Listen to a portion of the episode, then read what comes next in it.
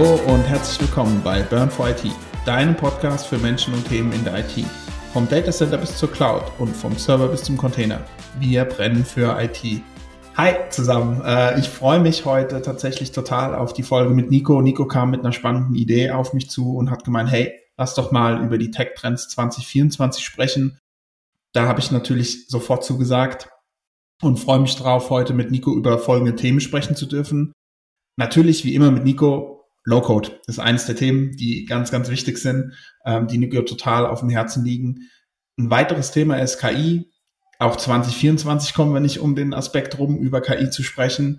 Ebenso IT-Infrastruktur. Was passiert alles in der IT-Infrastruktur 2024? Welche Trends entstehen oder sind gerade am Entstehen oder werden in Zukunft noch entstehen können? Und zum Schluss so ein kleines Schmankerl, DLT, was auch immer das ist. Nico wird es uns erklären. Aber sicher. Nico, erstmal schön, dass du da bist. Schön, dass wir uns heute zusammentreffen. Low Code. Wie sieht's da aus? Danke, JP, für die grandiose Einleitung und den Überblick. Absolut. Low Code mein Herzensthema und ich denke, 2024 wird das Thema weiter Fahrt aufnehmen und auch die Unternehmen bei der Digitalisierung weiter beschleunigen, weil eben der Low-Code-Ansatz sich immer weiter etabliert und die ganzen Low-Code-Plattformen und auch No-Code-Plattformen, das bedeutet einfach den Mitarbeitern zu ermöglichen, an dem Entwicklungsprozess einfacher teilzuhaben und auch der Begriff Citizen Development, also als äh, einfacher Normalsterblicher auch wirklich Module mit erstellen und auch implementieren zu können in der Softwareentwicklung. Und das so nach dem Lego-Baukastenprinzip. Und ich weiß, äh, JP, da, da stehst du auf diesen Vergleich. wirklich in die Realität umzusetzen und da Enterprise-Grade-Applikationen auf die Straße zu bringen. Und warum finde ich es besonders krass äh, in 2024? Weil eben die Welt einfach API-driven ist. Und wir beide arbeiten mit modernen Applikationen. Äh, man braucht eine gut beschriebene API und dann kann man eigentlich alles machen. Und darauf basiert auch eben Low-Code äh, den, den Microservice-Ansatz zu nutzen und dann auch zu sagen, hey, ich ver, verschalte meine ganzen Applikationen miteinander und wir kennen es selbst, es gibt tausende SaaS-Services mittlerweile, die dann mit seinen eigenen Applikationen zu verbinden und mit einer Custom UI, also ähm, äh, äh, User Interface und auch einer entsprechenden User Experience zu untermauern und das ergibt halt unglaubliche Potenziale, egal in welcher Branche, ähm, ob Supply Chain, kommt auch äh, bald eine spannende Folge zur Recycling-Industrie raus von uns, wird es einfach helfen, ja, Prozesse einfacher zu gestalten und auch den Anwender besser da zu integrieren. Und aus meiner Sicht No-Brainer, das wird 2024 richtig Fahrt aufnehmen, das Thema. Ich meine, wir sprechen ja auch immer über das Thema, wir haben Fachkräftepersonal, äh, Fachkräfte, Fachkräftepersonal haben wir auf jeden Fall. Wir haben aber Fachkräftemangel. Wo siehst du denn das Thema Low-Code, wenn wir über Fachkräftepersonalmangel sprechen? Schon wieder, wenn wir über Fachkräftemangel sprechen. Ist da eine Schnittstelle da? Kann das Thema Low-Code, Fachkräftemangel auf jeden Fall abmindern? Oder ja. sagst du, wir müssen nach wie vor die Leute auch auf Low-Code ausbilden, damit wir eben die entsprechend, das entsprechende Know-how im System haben, um dann Qualität und Standards setzen zu können. Ja, absolut. Das Thema Fachkräftemangel wird dadurch deutlich egalisiert, würde ich jetzt mal nennen, weil es können Mitarbeiter aus Fachabteilungen, die früher vielleicht nur dumm in einer Excel-Tabelle Copy-Paste gemacht haben, aber die Prozesse gut kannten, aber sie waren einfach nur, ja, ähm, äh, weiß ich nicht, einfach halt konnten nicht mitwirken und das ist halt schon ein Gamechanger, wenn man auf einmal eine Plattform hat, die den ganzen Unterbau etc. wegautomatisiert, auch das Applikationsdeployment Richtung CI/CD, ja, alles für einen übernimmt, man halt dann mit den Mitarbeitern, die jetzt noch keine Programmierkenntnisse hat, am Anfang vielleicht klein startet und dann ähm, entwickeln die halt eine gewisse Passion. Also es ist wirklich so, das habe ich gesehen äh, bei meiner Zeit bei Mendix wo wirklich die Mitarbeiter in den Fachabteilungen, die keine Entwicklungserfahrung hatten, nach einem halben Jahr der Experte überhaupt waren und halt komplett durchgestartet sind, weil sie halt einfach die Neugier entwickelt haben, die Leidenschaft, aber auch gesehen haben, dass Werte geschaffen werden. Ja, also dass sich Prozesse auf einmal komplett äh, transformieren und automatisiert sind. Und darum glaube ich definitiv, das hilft dem Fachkräftemangel entgegenzuwirken. Das bedeutet doch aber auch im Umkehrschluss, dass das Thema Mindset, was wir schon so oft angesprochen haben, auch noch eine wichtigere Rolle spielt, als es jetzt schon tut. Wenn ich nicht das richtige Mindset habe, dann werde ich doch mit einer Low-Code-Plattform auch nicht so gut umgehen können wie jemand, der das richtige Mindset hat, oder? Ja, ja, früher Reading, Writing, Arithmetic, heute Communication, Collaboration und irgendwie Community und bestimmt noch mehr. Aber es geht eben drum miteinander zu sprechen und das richtige Mindset mitzubringen und zu wachsen, eben Herausforderungen anzunehmen, Seek Discomfort und äh, JP, da wissen wir ja selbst, wir, wir müssen immer wieder ins kalte Wasser springen. Ja. Und das ist da, ich meine, das Mindset in der heutigen Zeit, das ist Gold wert aus meiner Sicht.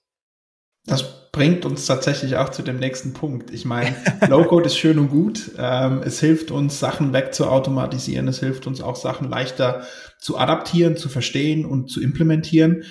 Wie spielt das mit KI ein? Ja, also ich will hier eine bolde Aussage treffen und von so einem kleinen KI-Winter sprechen, also diesen ähm, künstlichen Intelligenz Winter gab es schon mal in der Vergangenheit. Da wurde, ich glaube, die Technologie in den 80er, 90er Jahren unglaublich gehypt und dann hat man nichts mehr davon gehört. Ich mag jetzt sagen, dass man nichts mehr von der Technologie hört, aber dass die Erwartungen einfach nicht erfüllt werden. Und womit hängt es zusammen? Aus meiner Sicht mit gigantischen Risiken, die da mit der Technologie einhergehen. Es ist zwar schön im Marketing und äh, vielleicht auch im HR-Bereich, da äh, ChatGPT und Konsorten einzusetzen, um zu automatisieren und ja ähm, auch äh, Fachkräfte vielleicht obsolet zu machen. Ja, aber man darf nicht vergessen, es birgt Gefahren, vor allem wenn wir an den Systemen arbeiten, die äh, wie ein Domino umfallen können, wenn wir da speziell in, in gewissen Anlagen oder in der Produktion dann KI-Modelle oder Richtung Autonomisierung gehen, äh, so weit sind wir halt einfach noch nicht. Und da wird es Brückentechnologien geben, die jetzt die nächsten Jahre kommen, wie so ein Knowledge Graph, äh, wo man eben sieht, wie ein KI-Modell auch trans, also dieses Black, die Blackbox quasi aufgebrochen wird, dadurch Risiken gesenkt werden. Aus meiner Sicht, also immer meine Sicht, ich meine, ich könnte auch komplett falsch liegen. Ich sehe 2024 eben da so einen kleinen KI Winter. Und als zweiten Punkt, man, vielleicht habt ihr auch schon gehört von Halluzinationen in den, in den großen Modellen, wo kompletter Schwachsinn einfach dann rauskommt mit den Inputs. Und wenn man da eben nicht als Mensch dahinter ist und das Ganze nochmal überprüft, ähm, kann das ja komplett gegen die Wand fahren. Darum sage ich, ähm, ja, die Erwartungen werden nicht erfüllt, die Risiken müssen erstmal mitigiert werden. Und prinzipiell bin ich natürlich voll pro AI und ähm, äh, ich meine, Mensch und Maschine zusammen ist halt ein unglaubliches Streamteam. Ja, aber was man halt in, in, im Moment im, der, im Ton hört, ist, äh, dass die AI uns halt obsolet macht und das sehe ich überhaupt nicht. Darum, kleiner Winter. ich weiß nicht, wie siehst du es? Ich, ich, ich weiß nicht, ob ich äh, kleiner Winter sagen würde. Ich denke, das ist ein ganz normaler Entwicklungszyklus. Ich meine, wir haben immer Ups und Downs äh, in Entwicklung und in, in fancy fancy Technologien, die auf den Markt kommen. Ja. Das sehen wir auf jeden Fall fast bei jedem Technologiestack. Wir haben immer einen Hype-Zyklus, wo alle drauf abspringen und finden, wow, mega gut. Ähm, wir haben aber auch immer eine Down-Phase. Von daher, ich glaube, wir befinden uns tatsächlich nicht in einem Winter, sondern in einer Down-Phase, weil ja. im Moment nicht so viel exponentiell krass Neues reinkommt, was den KI-Markt jetzt komplett wieder auf den Kopf stellen würde. Es sind immer noch krasse Sprünge, die wir machen. Ich meine, wir reden was habe ich gesehen? Den Atom, den äh, Roboter von der Boston Consulting Group, der mittlerweile Sachen durch die Gegend tragen kann, der Nägel in die Wand hauen kann. Das ist auch alles mit KI gefüttert. Und das sind krasse Quantensprünge, wenn ich mir da hingegen den Bot angucke, der von Tesla gebaut wurde, was der alles kann. Wir sind nur mittlerweile zu selbstverständlich, glaube ich, was, was das anbelangt. Wir erwarten Wunderdinge wo wir sie nicht erwarten müssten. Wir sind in einem ganz normalen Prozess und die KI wird sich weiterentwickeln. Vielleicht nicht in dem Quantensprung, wie wir es erwarten. Ja. Also da noch zwei Kommentare kann man immer gern auf den Gartner Hype Cycle nochmal verweisen, wo einfach dann äh, die Ernüchterung immer nach diesem extremen Hype stattfindet und dann mit gewisser Zeit äh, das Pl Plateau der Produktivität erreicht wird. Und ich glaube, gerade in diesem, in diesem Tal also ich, ich glaube auch AI verhält sich da komplett anders wie andere Trend, Trends. Okay. Und darum finde ich das cool, dass du es gerade nochmal sagst, so ein bisschen up and down. Das trifft es wahrscheinlich besser. Aber es ist auch nur meine subjektive Einschätzung. Ähm, ich meine, jeder hat so einen Teil des Bildes und ähm, aber da sind wir uns einig, so die, äh, die, die Riesenergebnisse, die ähm, sind da, aber halt auch nicht überall. Und es muss ja auch erstmal der Return on Investor sein. Ich kann jetzt natürlich einen Roboter, der alles perfekt kann, aber wenn der 10 Millionen kostet und nur eine Million reinbringt äh, pro, pro Jahrzehnt, dann hilft halt auch nichts. Ja, ja es, es ist eine neue Technologie, die muss iterativ weiter verbessert werden und die Kosten sind einfach, sind wir mal ehrlich, die Kosten sind, die sind nicht bemessbar, was es für die Zukunft bringen kann. Jetzt haben wir das Thema KI besprochen. Die KI muss ja irgendwo auch drauf laufen. Ähm, die ganzen Rechenprozesse, die im Hintergrund stattfinden. Und das bringt uns eigentlich zu dem nächsten Punkt, den du mit ähm, auf deiner Liste mitgebracht hast, nämlich das Thema IT-Infrastruktur. Was wird sich da 2024 noch verändern?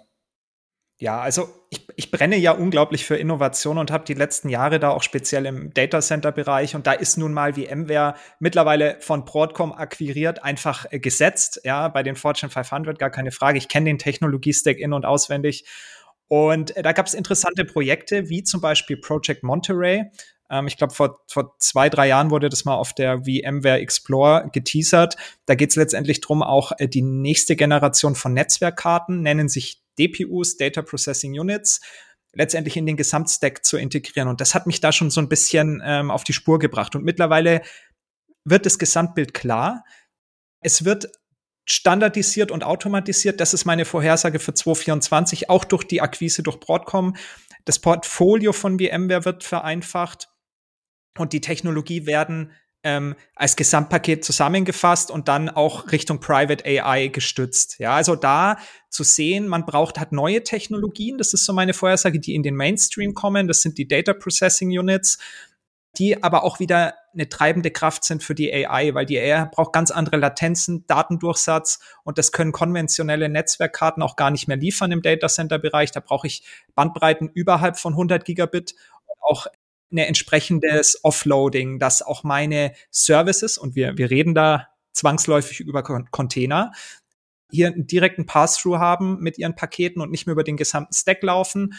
Außerdem haben wir noch irgendwelche Security Features bei den DPUs wie Offloading oder ähm, ja, äh, Granular Security and Observability, einfach zu gucken, ähm, wie, wie verhalten sich die Pakete und äh, da auch zu sagen, ich habe eine bessere Segmentierungsmöglichkeit äh, für Traffic aller Arten. Und bei DPUs reden wir nicht nur über Netzwerktraffic, sondern auch generell über ähm, ähm, Datenpakete, ja, also auch vSAN, wer es kennt, ähm, dieses virtuelle Storage, auch das kann darüber noch optimiert werden. Und das ist halt äh, eine unglaubliche Möglichkeit, auch hier, ähm, ja, AI wieder äh, oder KI letztendlich ähm, auf die Straße zu bringen.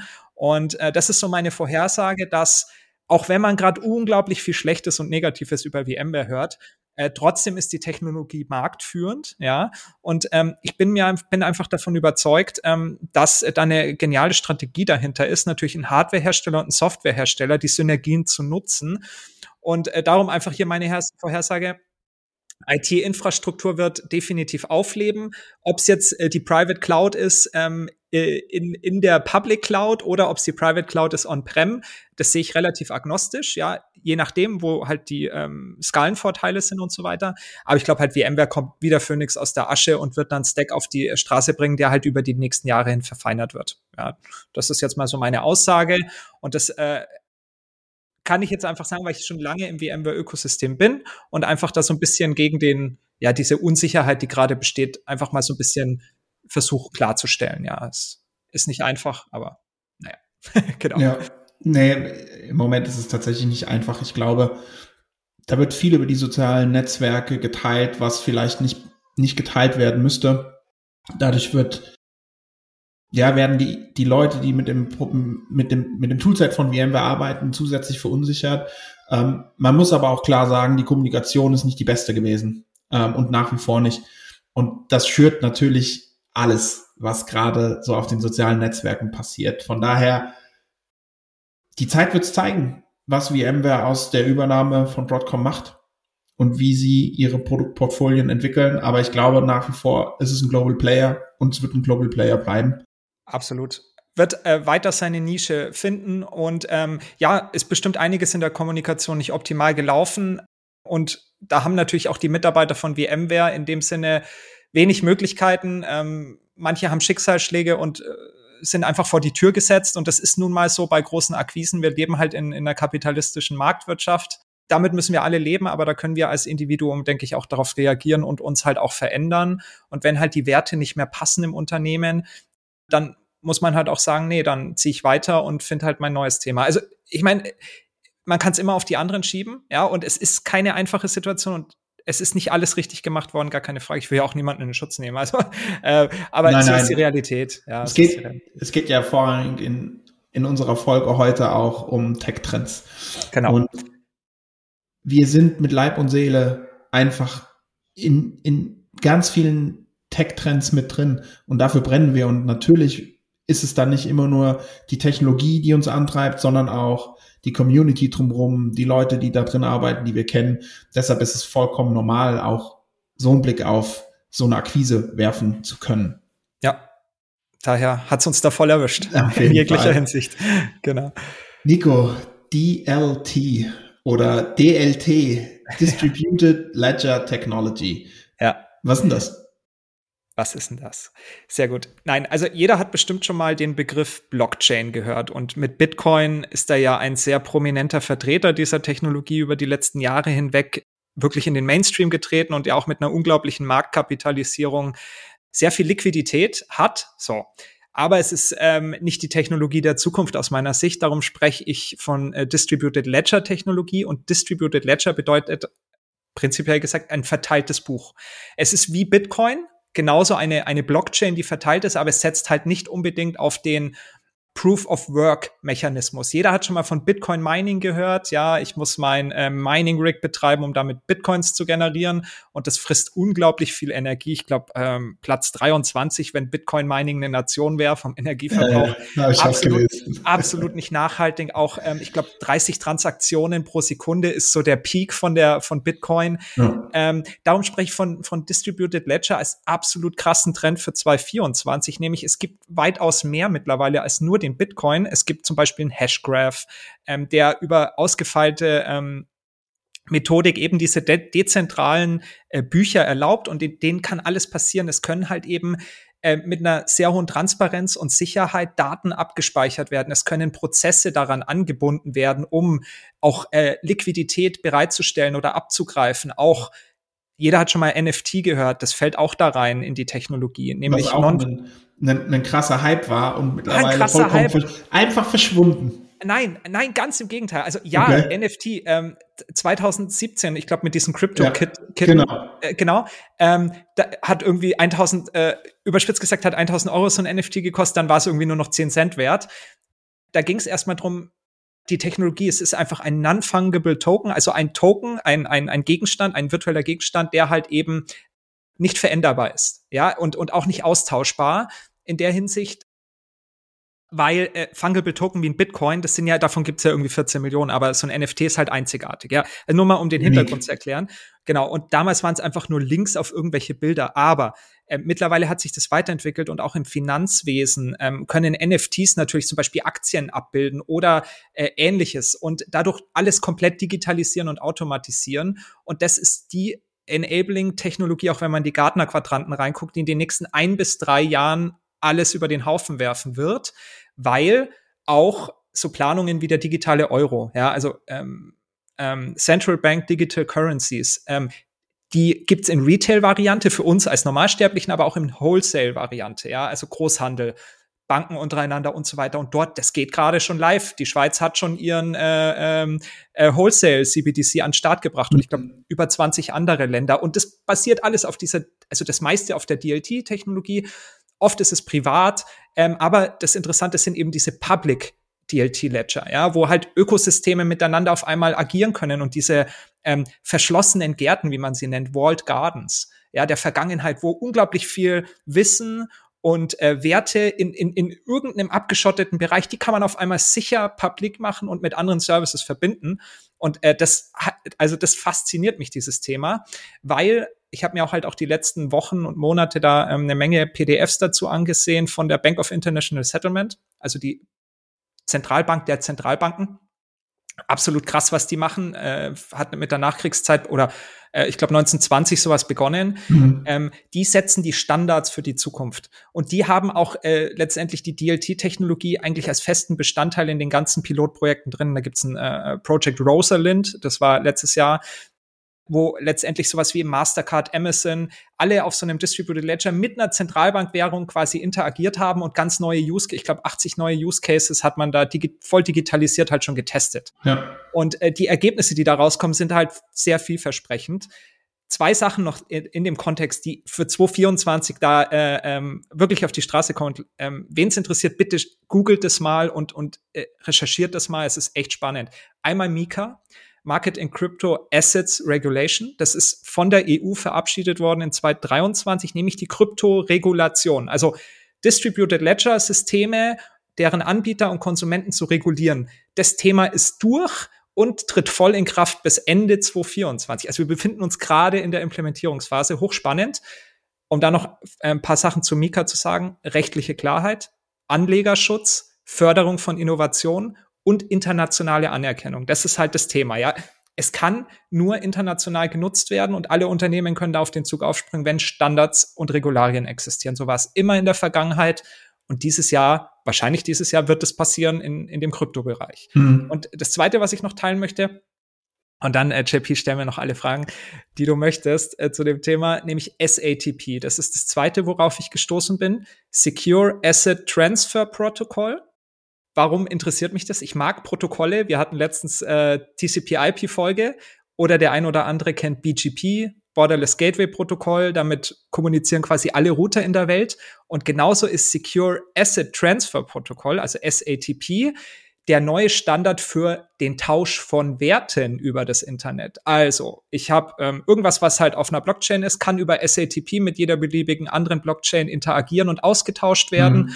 Und wenn man sich jetzt vorstellt, dass man alles auf die Blockchain bringen kann in der sicheren Art und es ad hoc, also ohne Zeitverzögerung zu handeln, schaut nur mal in den Immobilienmarkt oder äh, in, in unsere Behördengeschichte, wie mit, mit unseren Identitäten umgegangen wird. Und wenn man die Schlüssel darüber hat und die kann man privat halten, ist man auch Herr über seine Daten. Also was die Technologie da mitbringt. Und abschließend noch zur SATP.